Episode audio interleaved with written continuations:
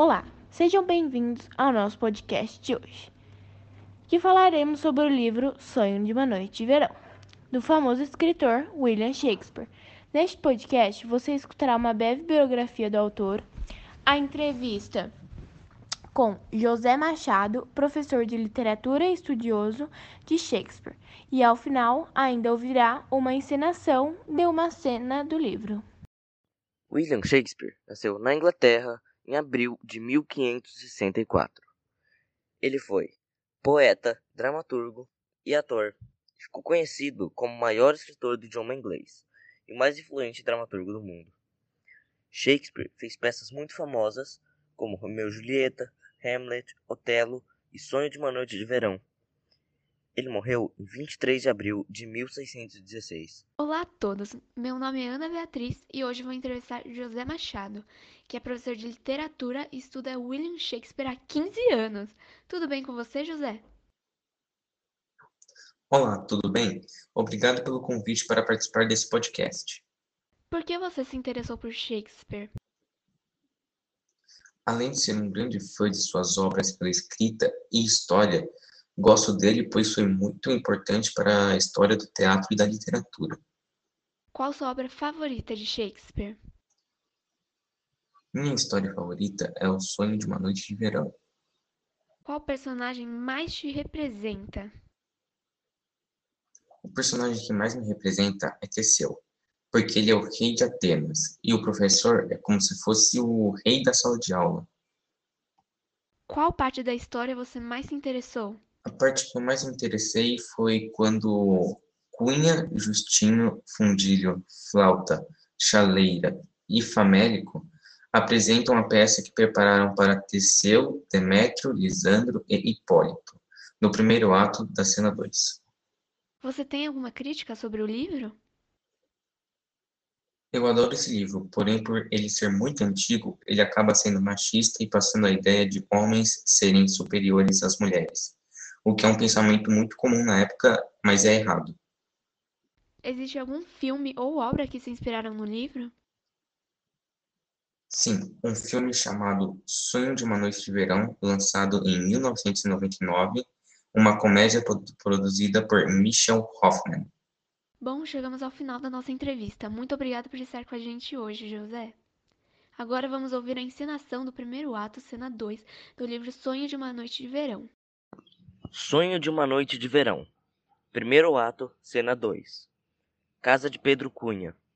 Entram em cena Cunha, o carpinteiro, Justinho, o marceneiro, Fundilho, o tecelão, Flauta, o concerta-foles, Chaleira, o funileiro e Famélico, o alfaiate. Nossa companhia está toda aqui? Penso que você deveria chamar todos por um conjuntamente, de acordo com o documento. Temos a lista com o nome de cada homem considerado apto escolhido em toda Atenas para representar os papéis do nosso interlúdio perante ao duque e a duquesa no dia de suas núpcias, à noite. Primeiro, meu bom Pedro Cunha, diga de que se trata a peça. Depois, faça a leitura dos nomes dos atores e assim vai chegando a alguma conclusão. Exatamente. Nossa peça chama-se A Mais Lamentável das Comédias ou A Morte Cruelíssima de Pirramo e Tisbe. Uma excelente obra, posso assegurar, e divertida. Agora, meu bom Pedro Cunha, chame os seus atores pelos nomes de acordo com a lista. Mestres, acomodem-se. Sente-se à medida que o for chamando. Nico Fundilho, o tecelão. Apostos, diga qual é o meu papel e prossiga. Cenando Fundilho. Está escrito aqui no roteiro que será Pirramo.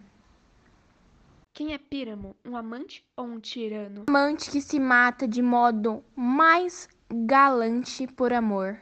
Isso requer algumas lágrimas para que seja bem interpretado no palco. Se eu fizer isso, a plateia que se cuide para não debulhar-se chorando por demais. Fabricarei tempestades, saberei lamentar-me até o ponto certo. Avante! E no entanto, meu temperamento pede por um tirano. Eu me sairei esplendidamente representando Hércules, ou um papel que exigisse destratar todo mundo, esfolar uma criatura viva e disso me gabar, promover um quebra-quebra geral.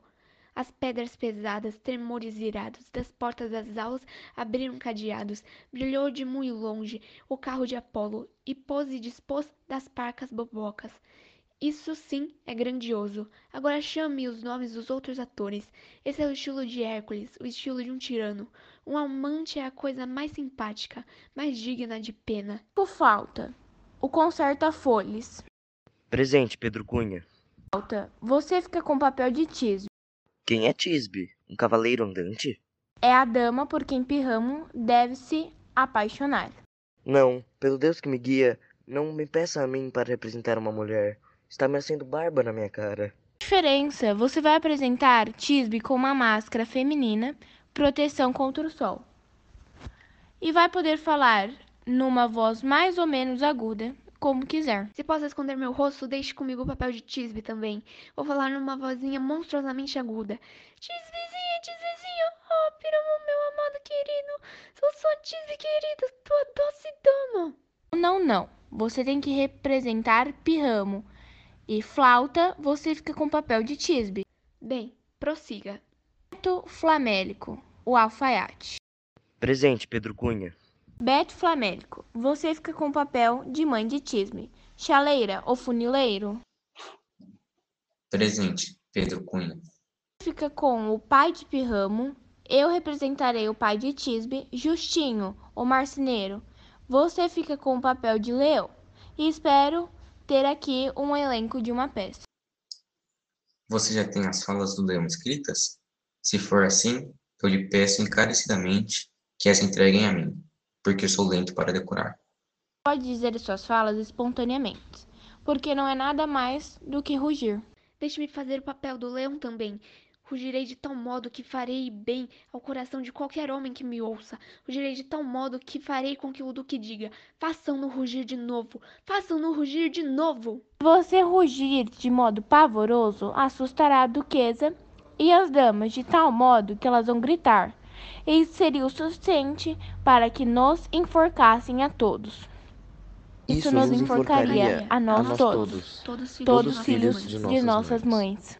Eu lhes garanto, amigos, que se vocês assustarem as damas a ponto de fazê-las gritar, elas estariam em seu bom juízo pedindo a forca para nós. Mas eu vou agravar minha voz, tanto que rugirei para vocês tão de mansinho como a mais inocente das pombinhas, um cordeiro da paz. Rugirei para vocês como se o leão fosse um rouxinol.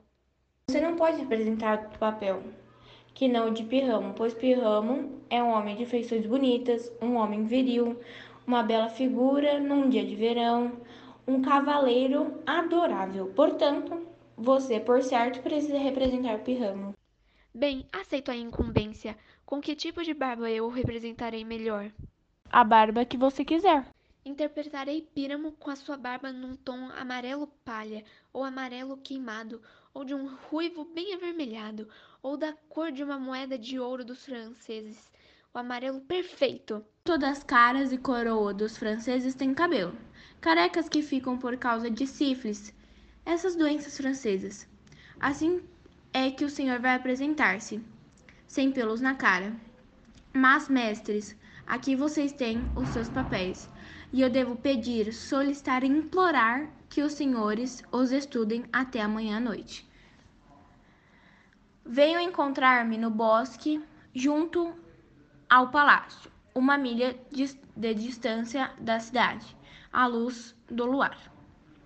Ali ensaiaremos, pois se nos encontrarem na cidade, é certo que vão nos seguir e nos cercar, e nosso projeto não será mais segredo. Neste meio tempo, redigirei uma lista com adereços que nossa peça necessita. Rogo-lhes, não me desapontem. Nos encontraremos, e no bosque se dará o nosso ensaio dessa arte corajosa, arte obscênica. Concentre-se, almejei a perfeição na dicção de suas falas. Adiô. Encontraremos, então, junto ao carvalho do Duque. É isto, nos encontraremos, faça chuva ou faça sol.